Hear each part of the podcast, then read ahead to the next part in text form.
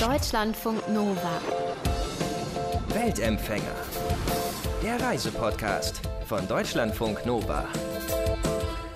Stellt euch vor, ihr habt einen Hund oder eine Katze, wollt aber gern auf Weltreise gehen. Was macht ihr da? Vielleicht einfach mitnehmen? Das hat jedenfalls Martin Klauker gemacht. Er reist seit vier Jahren mit dem Motorrad um die halbe Welt und immer mit dabei ist Mowgli, seine schwarz-weiße Katze.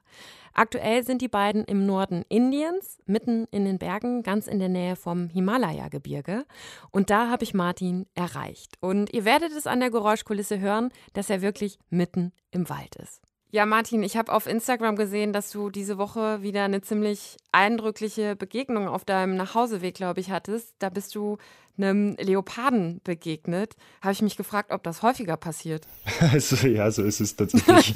ähm, äh, ich habe jetzt viermal Leoparden gesehen insgesamt. Einmal ist er zu uns ans Fenster gekommen und wollte sich Mogli schnappen. Ähm, war aber dann noch ein Fliegengitter dazwischen. das war das letzte Mal, wo wir hier waren. Das war tatsächlich in dem gleichen Auto, aber das war ähm, jetzt mittlerweile vor drei Jahren, glaube ich, genau. Und oder vor zweieinhalb Jahren. Genau, und ähm, jetzt vor drei Tagen, glaube ich, war es auch, da sind wir mitternachts heimgefahren, da war relativ neblig draußen und dann fühlen die sich, glaube ich, auch nochmal sicherer und ähm, ja, dann bin ich halt auf der Hauptstraße gefahren, dann kam auf einmal aus hinter der Mauer kam ein Leopard vor. Ähm, hat mhm. sich nichts geschissen, also keine Angst gehabt, äh, keine Reaktion. Wir haben kurz Augenkontakt gehabt. Das war nicht irgendwie eine ängstliche Katze oder irgendwas, der wollte halt einfach nichts von mir. Genau, und mhm. ist halt einfach, ähm, hat ihn überhaupt nicht interessiert, dass der jetzt gerade ein Mensch auf dem Moped gekommen ist, war ihm völlig wurscht und äh, ja, also das war sehr, also mir ist das Herz in die Kniekehlen gerutscht, ne? Ähm, ich wollte gerade sagen. Ja, mir wurde also, natürlich das anders. Das hätte ja auch anders ausgehen können. Ja, also ich habe tatsächlich sogar ein schlechtes Gefühl gehabt irgendwie. Ich habe so ein mulmiges Gefühl im Magen gehabt, wo ich losgefahren bin von meinem Kumpel. Und mhm. habe tatsächlich mir eine Eisenstange mitgenommen, dass ich mich irgendwie im, äh, im Fall der Fälle verteidigen kann, wenn es wäre. Wobei man aber sagen muss, dass die in der Regel äh, keine Menschen angreifen. Also.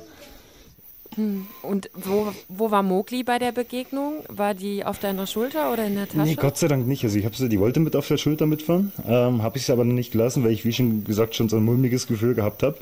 Und sie war dann in dem, in dem Katzenrucksack vorne, wo mein Bauch ist, quasi also vor mir, ähm, und war dann im Rucksack drin und hat da zugeschaut. Okay. Und die hat das aber, glaube ich, auch gespannt. Also entweder hat sie meine Nervosität übernommen oder hat es gespannt, dass da, da gerade ein Leopard gewesen ist, aber die war dann auch ganz, äh, ganz verschreckt gewesen. Und wo wir dann nach Hause gekommen sind, ist sie auch gleich erstmal unter das Bett und ist erstmal eine halbe Stunde unter dem Bett geblieben und ähm, hat sich vergewissert, dass wieder alles, dass die Luft rein ist. Genau. Ja, weil das hätte, wenn der Leopard so irgendwie dein, deine eine Katze auf deiner Schulter irgendwie gesehen hätte, wäre wahrscheinlich noch mal wärst du interessanter gewesen. Äh, ist die Frage. Ich, ich weiß es nicht. Ich habe es mir natürlich auch schon darüber Gedanken gemacht, wie es jetzt gewesen wäre äh, in dem Fall, aber ich denke mal, dass so eine Katze auf der Schulter doch sogar für einen Leoparden immer noch ein äh, relativ ähm, äh, ungewöhnlicher Anblick ist und dass er das vielleicht auch gar nicht erwartet, dass da jetzt eine Katze sitzt und äh, ich glaube, die, die Sicht von denen ist ja auch nicht so gut. Also Katzen sehen ja nicht so gut wie Menschen, nicht so scharf. Die sehen zwar besser nachts und so, aber die sehen nicht so scharf und so. Also keine Ahnung, ob er das überhaupt gecheckt hätte. Und wenn er es gecheckt hätte, keine Ahnung, ob er sich dann mit mir angelegt hätte oder ob er sich irgendwas Einfacheres gesucht hätte, weil Menschen sind halt einfach doch nochmal gefährlich für einen Leoparden. Ja, ich denke mal, es ist unwahrscheinlich, dass es dass was passiert wäre, aber man wird, es ist ja. dann trotzdem mulmig, weil es kann halt einfach jede Sekunde dann irgendwie die letzte sein bei so einem großen Tier und das ist dann halt doch irgendwie schon äh, nochmal, ja, man fühlt sich halt doch lebendig in so einem Moment. du bist ja gerade, ich weiß gar nicht genau, wie man es ausspricht, in, Uttarakhand, ja, ja. Im, Im Norden. Ganz, ganz genau. Im Norden von Indien. Ja. Kannst du uns mal mitnehmen, wie es da, da aussieht? Also ich meine, Leoparden laufen offensichtlich äh, herum, aber ja, wie ist es da sonst? Da, da, dafür nicht so viele streunende Hunde, weil die von hm. Leoparden mitgenommen werden. Genau, nee, also wir sind hier in, äh, in den Hügeln ähm, vorm Himalaya, ähm, 70 Kilometer nördlich von uns geht's Himalaya los. Da sind wir dann äh, beim Nanda Dev wieder auf über 7000 Meter. Und heute früh konnte man sogar sehen, Jetzt sind die ganzen Monsunwolken wieder um uns rum, also wir sind gerade mitten im Monsun. Immer wieder mal schüttet es hier richtig und äh, generell ist es sehr wolkig und äh, Luftfeuchtigkeit ist recht hoch, aber dafür ist es nicht so warm. Also sehr, sehr angenehmes Wetter und wir sind jetzt auf knapp 2000 Meter. Genau, also mhm. also das Wetter ist einfach wirklich das Beste hier, weil Indien einfach furchtbar heiß ist. So jetzt Delhi unten äh, wird es um die 40 Grad haben, 45 Grad. Denke ich mal, Rajasthan wird es auch um die 40, 50 Grad haben und dann Kerala unten vielleicht nur 35 Grad, aber dafür 100% Luftfeuchtigkeit und dann kann man auch nicht mehr atmen. Genau, also von daher ist es schon wirklich. Und jetzt ist auch alles sehr grün durch Monsun, die ganzen Gräser sind hoch, die Leute, die bauen überall Sachen an, äh, Getreide und Reis und äh, Gräser für die Ziegen ähm, und alles Mögliche. Und das ist gerade, das wuchert einfach nur alles gerade und äh, es ist wunderschön gerade. Also herrlich. Wie dicht ist es da besiedelt? Also bist du da ziemlich allein oder wie ist es? Ja, nö, also ich bin jetzt hier im Dorf. Das ist halt wie so ein Dorf, ein kleines Dorf. Ich denke mal so um die 1000 Leute werden mhm. vielleicht im Dorf wohnen. Und das ist so ein bisschen, äh, jeder hat so seinen sein, sein Platz im, im Hang, ein Häuschen und ein bisschen, mhm. äh, bisschen Felder drumherum, dass sie was anbauen können. Und dann ist es so ein bisschen also jetzt nicht nebeneinander, nicht Haus an Haus, sondern äh, Haus, ein bisschen Feld drumherum und äh, nächstes Haus und wieder ein bisschen Feld drumherum und alles in den Hügeln gebaut. Ähm, also sehr schön. Also ich war heute unten bei der Quelle. Das war bevor dem Frühstück bin ich zur, zur, Wasserquelle runter, wenn mein Wasser alle war. Und das ist einfach wirklich herrlich. Also so, so richtig urig, indisch, traditionell eigentlich noch, wenn man runter ins Dorf geht. Ähm, das ist wirklich schön. Ja. Das klingt sehr, sehr, sehr idyllisch, sehr, sehr schön, sehr angenehm. Wie lange bist du jetzt schon dort? Ähm, jetzt, äh, also wir waren hier schon mal äh, sieben Monate lang am Anfang in 2018. Und ähm, jetzt, da Corona war, habe ich halt einfach wieder nach irgendeinem Platz gesucht, wo ich mich einfach mal niederlassen kann für eine Weile, ähm, weil einfach immer wieder, es gibt halt immer wieder Einschränkungen mit, äh, man darf da nicht hinreisen, Lockdowns, man muss Tests machen und dies und das und dann äh, hin und wieder auch, dass dann die Leute wieder Ausländer quasi nicht gern aufnehmen, einfach wegen, äh, weil die meinen, dass die jetzt gerade aus dem Ausland gekommen sind und die Chancen für Corona wieder höher sind und so. Ja. Mittlerweile weniger, am Anfang war das, war das ein größeres Problem, aber es kommt immer noch vor. Also ja, ich meine, ja. Indien war ja ganz, ganz schlimm. Auch zwischenzeitlich war die Corona-Situation ja, ja ganz schlimm. Also Krankenhäuser auch vollkommen überlastet. Und das ist ja auch immer noch angespannt. Hast du davon dann viel mitbekommen? Ja, so am Rande. Ich habe mich natürlich irgendwo davon ferngehalten. Ich äh, habe Delhi, Mumbai, Chennai, Bangalore und so, ich habe das dann alles gemieden. Ähm, hm. Und mich dann einfach eher so ein bisschen äh, ländlicheren oder kleineren Orten aufgehalten und dann...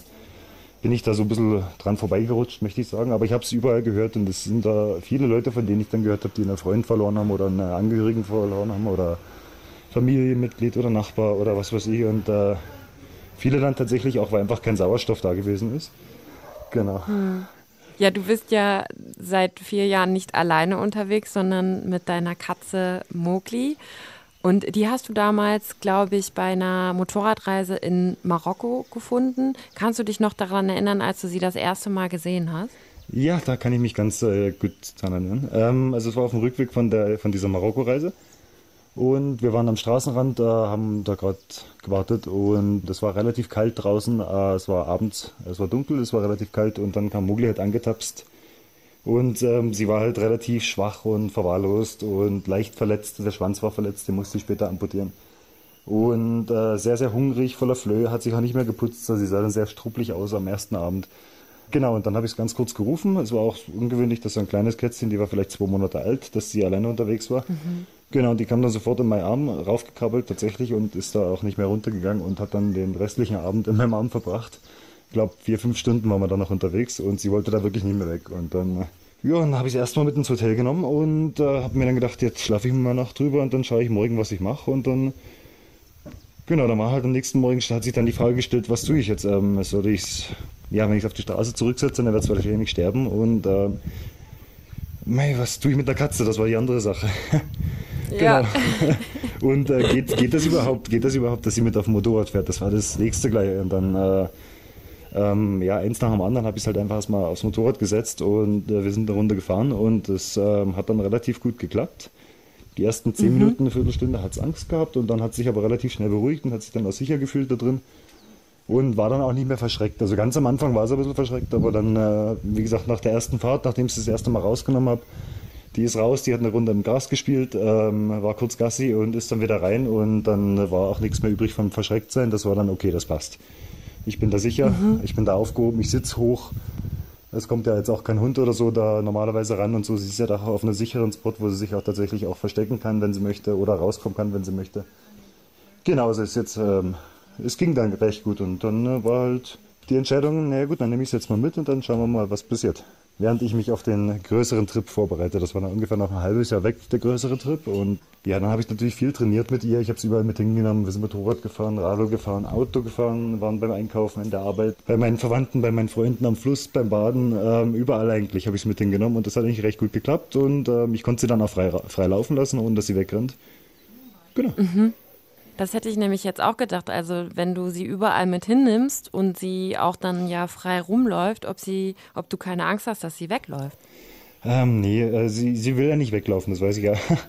ähm, sie will ja auch äh, sich sicher fühlen und alles. Ich muss aber halt einfach schauen, wo, wenn ich sie frei laufen lasse, muss ich halt einfach schauen, dass es am Platz ist, wo sie immer genug sichere Unterschlüpfer hat, wo sie sich immer zurückziehen kann, wo sie sich einfach sicher fühlt, weil kommt ja auch mal vor, dass irgendein lautes Geräusch war. Heute waren wir zum Beispiel auch bei äh, unten im Dorf und da hatte ich Mogli dabei.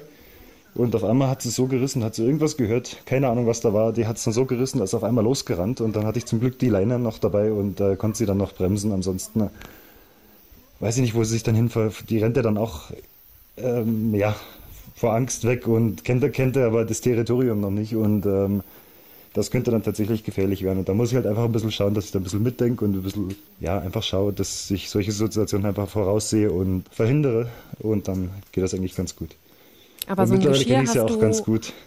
Hm. Ja, sie hat ein Geschirr. Sie, na, sie hat ja, ein Geschirr. Sie das hat, hast du ja, auch. ja. Ja, okay. Also das brauche ich wirklich, wenn ich jetzt so ins Dorf gehe oder sowas oder auch wenn wir unterwegs sind, dann leine ich sie auch an. Sie kann zwar auf dem Motorrad rumkriechen, aber kommt irgendein lautes Geräusch und sie springt mir aus dem Tankrucksack aus, wegen, mir ein LKW neben uns hupt oder so, das kann, kann ja mal passieren. Ähm, dann wäre das natürlich eher, eher schlecht, weil dann rennt sie halt komplett kopflos irgendwo hin, wo sie, wo sie was sieht, nicht. Und dann hast du aber, du hast so eine Tasche für sie, glaube ich. Da hast du sogar eine Klimaanlage reingebaut, ne? Ja, also das ist der Tank, das ist der Tankrucksack, den hatte ich eigentlich mal für meine Kamera und für meine ganzen Sachen gedacht. Und da ist Mogli dann eingezogen und ähm, eins unserer größten Probleme war tatsächlich die Hitze. Also das war so das, was uns am meisten zu schaffen gemacht hat. Gerade so in Pakistan, ähm, Dubai, ähm, Iran teilweise auch, eigentlich sogar schon in Südeuropa, wo das teilweise ein bisschen heiß, so Griechenland und Kroatien und so. Ja. Genau, und äh, Indien natürlich, ganz klar. Und ähm, dann habe ich irgendwann mal so eine, so eine ähm, Klimaanlage gefunden, die für Helme gemacht ist, wo dann einfach äh, ein kleiner Schwamm drin ist und dann bläst es damit so einem kleinen äh, Lüfter wie am Computer, bläst es einfach Luft durch und ähm, durch das, dadurch, dass das Wasser, Wasser dann halt äh, evaporiert, kühlt es dann halt den ganzen Tankrucksack und das verbraucht halt relativ wenig Strom und hält dann, weiß ich nicht, vier Stunden oder so hält die Batterie. Das heißt, ich kann dann wirklich die heiße, die heiße, heiße Zeit am Tag kann ich dann überbrücken und kann dir das hinmachen und dann ähm, hat sie es echt gemütlich. Also ich habe dann, äh, wo ich es am Anfang mal reingemacht habe, wo ich es dann auch getestet habe, da war es dann auch ein heißer Tag und ähm, sie ist dann tatsächlich, während ich frühstücken war, einfach im Tankrucksack drin geblieben, weil sie es echt angenehm hatte. Sie war sicher da drin, ähm, sie war versteckt, sie konnte gleichzeitig rausschauen und durch die Klimaanlage hat sie es kühl gehabt da drin. Genau, und hat sie sich dann wohl gefühlt und normalerweise, wenn normalerweise, wenn ich das Motorrad abstelle in der Sonne, dann äh, kommt sie sofort raus, weil sie einfach zu heiß ist. Aber manchmal sitzt sie auch bei dir auf der Schulter, ne? Während der Fahrt. Kurz. Das ist eher so zwischendurch mal, wenn es irgendwie gerade lustig ist. ähm, die kommt dann aber runter und äh, kriecht dann irgendwann, nach ein paar Minuten spätestens, kriecht sie dann in den Tankrucksack rein. Ja. Und Ja. dann kommt sie aber hin und wieder einfach mal raus. Das kann sie, also sie ist da frei, je nachdem wie sie Lust hat, kann sie rauskommen und reingehen. Und hin und wieder kommt es dann halt einfach mal raus und schaut nur eine Runde zu beim Fahren, ein paar Minuten und kriegt dann auch wieder rein. Oder es kommt auch vor, wenn wir dann vielleicht eine Holperstraße fahren, dann kommt sie auch mal raus und beschwert sich und dann. Ähm, also das, das kommt auch vor. Also ja. Ich meine, das ist ja schon eher ein sehr ungewöhnliches Leben, auch für eine Katze, auch immer neue Umgebungen und so. Kriegst du da, wirst du manchmal auch kritisiert dafür, dass du das mit oder dass du sowas deiner Katze zumutest? Ähm, eher selten, aber es kommt schon doch mal vor hin und wieder. Ähm, meistens ist es dann aber von Leuten, die uns noch nie getroffen haben, aber auch, ähm, also ich habe noch nie, glaube ich, jemanden gehabt, der uns getroffen hat, ähm, der uns kritisiert hat. Einfach weil ich glaube, wenn die Leute dann noch sehen, dass ich mit ihr, wie ich mit Mogli umgehe, dann macht sich halt, glaube ich, gar keiner mehr Sorgen, weil dann wissen es auch einfach, dass, das, dass man sich da keine Sorgen machen braucht. Und äh, genau, meistens sind es dann Leute, die einen Artikel irgendwo gelesen haben und jetzt sagen, oh, der quält die Katze, das ist Selbstdarstellung, das macht er bloß so und. Genau, ähm, also solche Leute, das kommt natürlich schon vor und meist ja auch nicht ganz unbegründet. Ich möchte auch, dass es den Katzen gut geht und ähm, äh, wenn ich das höre, dann wäre das natürlich auch so, ähm, so einer meiner Gedanken erst einmal und dann würde ich mir natürlich auch anschauen, okay, wie ist das, wie macht er das oder macht er das Tier gerecht, quält er das Tier oder, oder, oder passt er schon? Also, und Du bist ja durch unglaublich viele Länder jetzt schon gereist mit ihr, durch Südosteuropa, auch durch die Türkei, Iran, äh, durch die Vereinigten Arabischen Emirate, Pakistan, Nepal, Indien.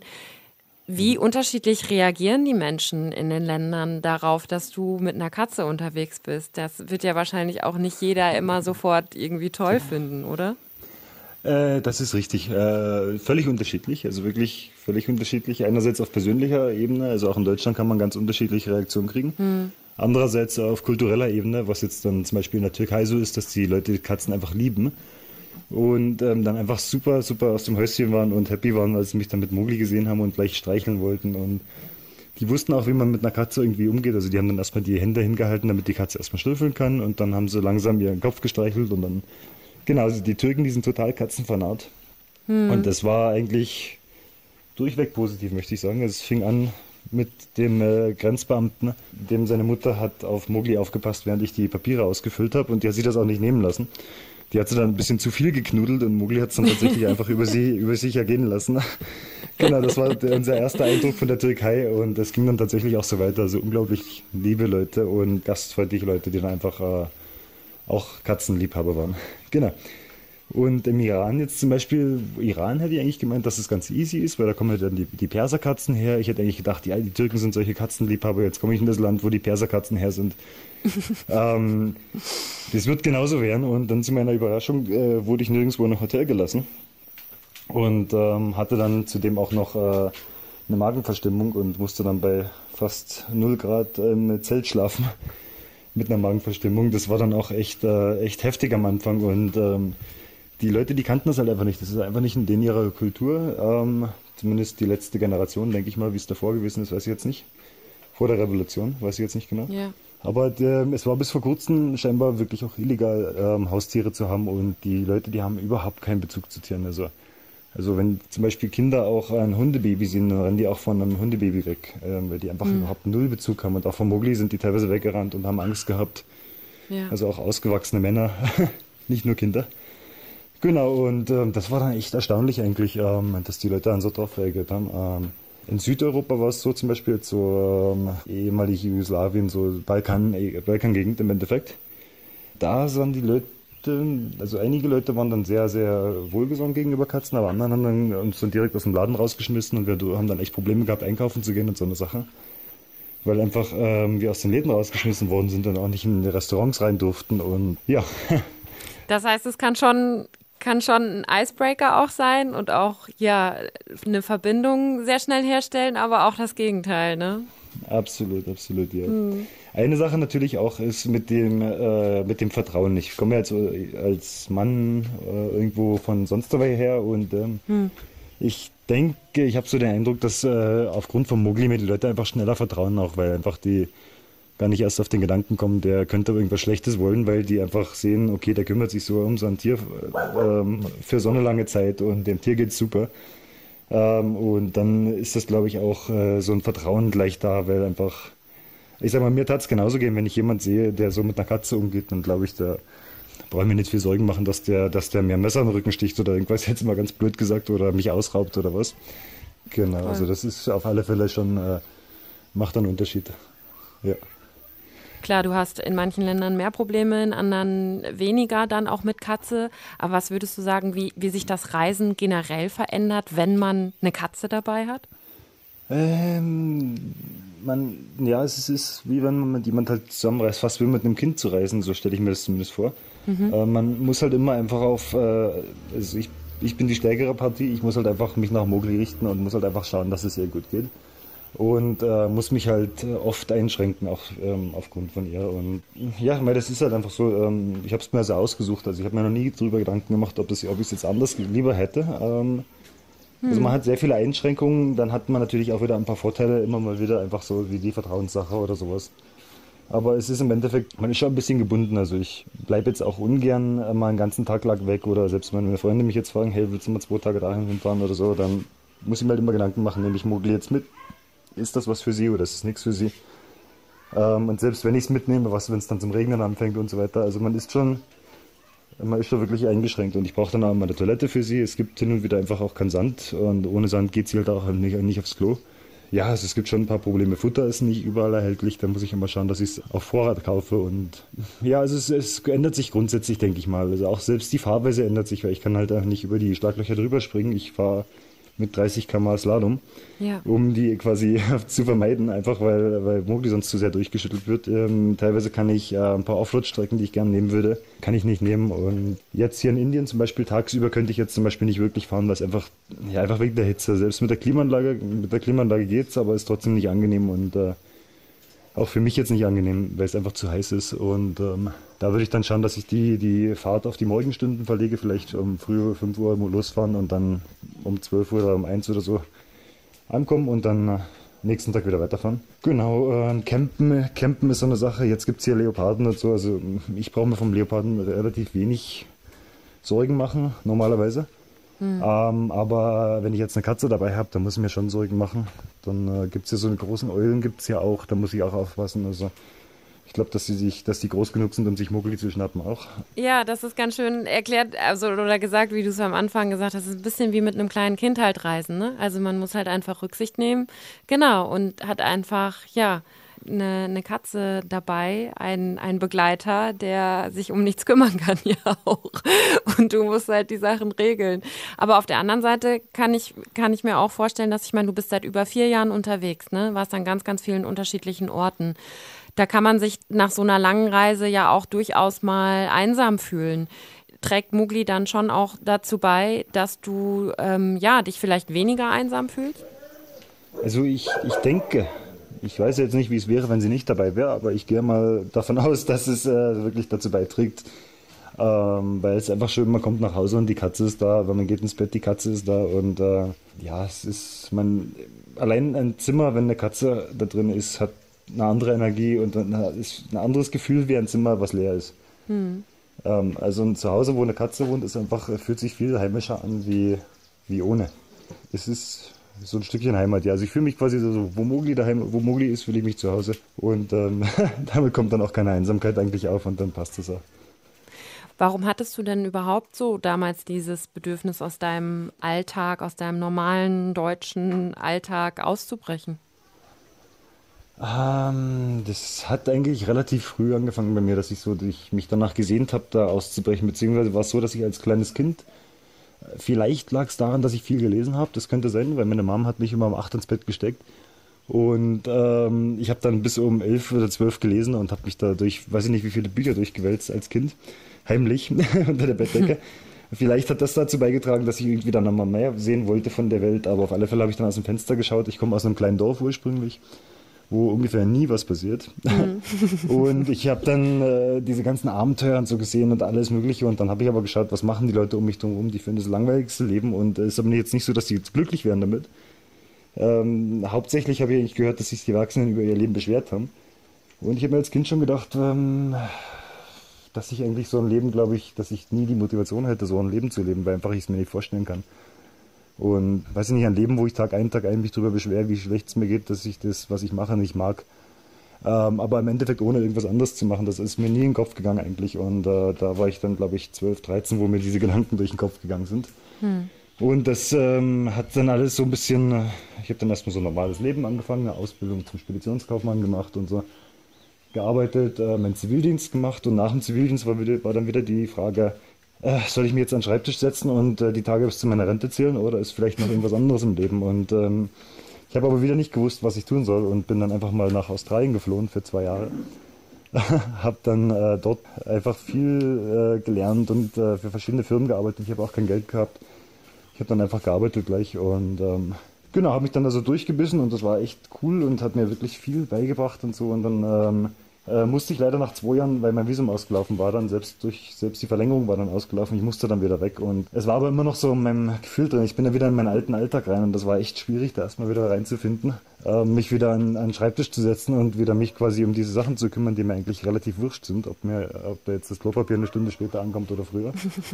ähm, ja, aber die, ähm, wenn man sich mit so banalen Sachen rumschlagen muss, ist es halt einfach dann irgendwie ähm, man hat eine andere Perspektive dann schon gesehen, gell? und dann ist es halt einfach irgendwie nervig. genau, und dann habe ich das aber trotzdem ein paar Jahre gemacht, habe dann den Bachelor gemacht, Verkehrsfachwirt gemacht quasi, dass ich nach Australien abhauen kann. Dann ist natürlich alles anders gekommen und irgendwann habe ich dann mal so einen dreimonatigen Trip nach äh, Südostasien gemacht und da ist dann das Motorrad dazugekommen. Da mhm. wir mit, haben wir spontan in Vietnam Motorräder gekauft und haben Vietnam auf Motorrädern durchquert mit meinem Kumpel. Und das war so eins der geilsten Sachen, was ich gemacht habe in meinem Leben. Das war 2015, äh, Anfang 2015. Und dann bin ich tatsächlich da wieder zurückgekommen von der Tour und dann war der Entschluss klar, ich brauche ein Motorrad. Und dann erstmal irgendein Motorrad, dass ich ein bisschen Erfahrung sammeln kann. Und dann habe ich aber gleichzeitig geschaut, was brauche ich für irgendeine große Reise. Dann war der Entschluss war gefasst, ich möchte irgendwas Großes machen aus dem Hamsterrad raus, aus Schauen, was das Leben für mich bereithält. Wenn ich jetzt, dann nie so nach dem Motto. Genau, und habe dann einfach mir erstmal ein Motorrad gekauft und habe dann nach und nach mir so mein Motorrad zusammengesucht, habe angefangen einfach schon mal meine Wohnung so ein bisschen Sachen wegzugeben und alles so also einfach nach und nach schon mal irgendwie ähm, versucht irgendwie das alles ein bisschen äh, alle Verträge, die irgendwie waren, auslaufen lassen und so einfach so schon ein bisschen so zu kappen und da habe ich aber noch gar nicht gewusst, wo ich hin wollte. Da war nur so der Gedanke, ich will raus in die weite Welt und ähm, schauen, Abenteuer was das Leben erleben. bereithält. Ja, voll. Ja, ja, und einfach, einfach dem Leben halt einfach die Chance geben, äh, irgendwo hinzutreiben. Weil ich sag mal, wenn wir alles vorplanen und ich meinen Urlaub fürs nächste Jahr schon eintragen muss, ich meine, wie viel Flexibilität bleibt da noch übrig äh, für, ja, für irgendwas? Hm. Und das war auch so nicht so meins. Und ich wollte dann einfach mal mich frei binden von dem Ganzen, aus meinem goldenen Käfig raus, aus dem Hamsterdraht raus und einfach mal raus. und ich meine, daraus sind jetzt vier Jahre halt ge geworden. Ne? Also seit, seit vier Jahren bist du unterwegs. Kannst du dir überhaupt vorstellen, wieder ein normales Leben in Deutschland zu führen? Nicht wirklich. Hm. Nee. nee, also ich will schon irgendwas anderes machen. Ähm, vielleicht, wenn ich schaffe, baue ich mir selber irgendwie was auf und schaue das dann irgendwie zu organisieren so dass ein bisschen mehr Geld reinkommt und dann, dass man vielleicht das doch irgendwie schafft, irgendwie ein alternatives Leben zu leben, dann entweder vielleicht noch mal ein paar Jahre auf Reisen oder vielleicht irgendwo, wo es vielleicht ein bisschen billiger ist. Ich könnte es mir zum Beispiel auch vorstellen, in Indien irgendwo ein Häuschen zu haben, hier in den Bergen drin. Mhm. Würde mich jetzt nicht stören. Also das Einzige ist halt, dass die Familie dann wirklich sehr weit entfernt ist. Das ist das äh, größte, größte Problem an der ganzen Sache. Ansonsten, glaube ich, hätte ich schon die Staatsbürgerschaft beantragt. Hm, okay.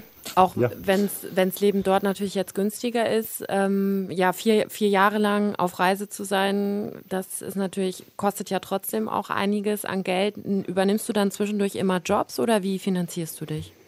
Ah, das ist ganz unterschiedlich. Also ich habe mir erst was angespart. Ich habe ähm, neben meiner Arbeit als Disponent noch Pizza ausgefahren. Mhm. Und ähm, dann habe ich in Dubai auch wieder zwei Jobs gearbeitet. Da habe ich ähm, wiederum in der Spedition gearbeitet ähm, und habe dann als Zweitjob noch die Rezeption gemacht für eine Kunstgalerie. Mhm. Genau, und habe dann meinem Kumpel auch noch in seiner Firma ein bisschen mitgeholfen, weil ich habe am Anfang auch kostenlos gewohnt und konnte mir so ein bisschen Geld sparen. Genau, und dann äh, sind wir wieder weitergefahren. Dann habe ich das Buch geschrieben, als ich in Indien und in Nepal war, 2018 und 2019. Genau, davon kam ein bisschen Geld, da habe ich einen Vorschuss gekriegt und dann kam da jetzt äh, aus den Verkäufen auch noch ein bisschen was. Und ansonsten ist es halt einfach billig leben im Endeffekt, das ist das Wichtigste. Mhm. Äh, Wichtigste. Und ähm, das geht eigentlich am einfachsten, wenn man langsam reist. Also je langsamer man unterwegs ist, desto billiger ist man in der Regel unterwegs. Und dann ne, lernt man auch Leute kennen, die einen dann einladen. Also es kommt eigentlich fast überall vor, dass man eingeladen wird auch. Und ähm, wenn man die Einladung da auch noch annimmt und bei den Leuten dann auch bleibt, dann äh, geben die einem auch was zu essen und eine Unterkunft und alles. Hm. Und äh, ich denke, Unterkunft und Essen sind so die beiden Hauptkosten, die man eigentlich hat. Klar. Weil man ja. muss irgendwo dreimal am Tag essen und man muss irgendwo schlafen. Also das sind so die Hauptkosten. Und wenn die ja schon mal gedeckt sind, dann äh, ähm, lebt sich auf alle Fälle viel, viel billiger. Genau. Und was Martin und Mogli in Pakistan, Nepal oder Dubai beispielsweise erlebt haben, das könnt ihr alles nachlesen. Martin hat nämlich ein Buch über den ersten Teil seiner Reise geschrieben, das heißt Einmal mit der Katze um die halbe Welt. Das war der Weltempfänger. Ich bin Rahel Klein. Wir hören uns bald wieder, wenn ihr mögt. Bis dahin, passt gut auf euch auf. Deutschlandfunk Nova. Weltempfänger.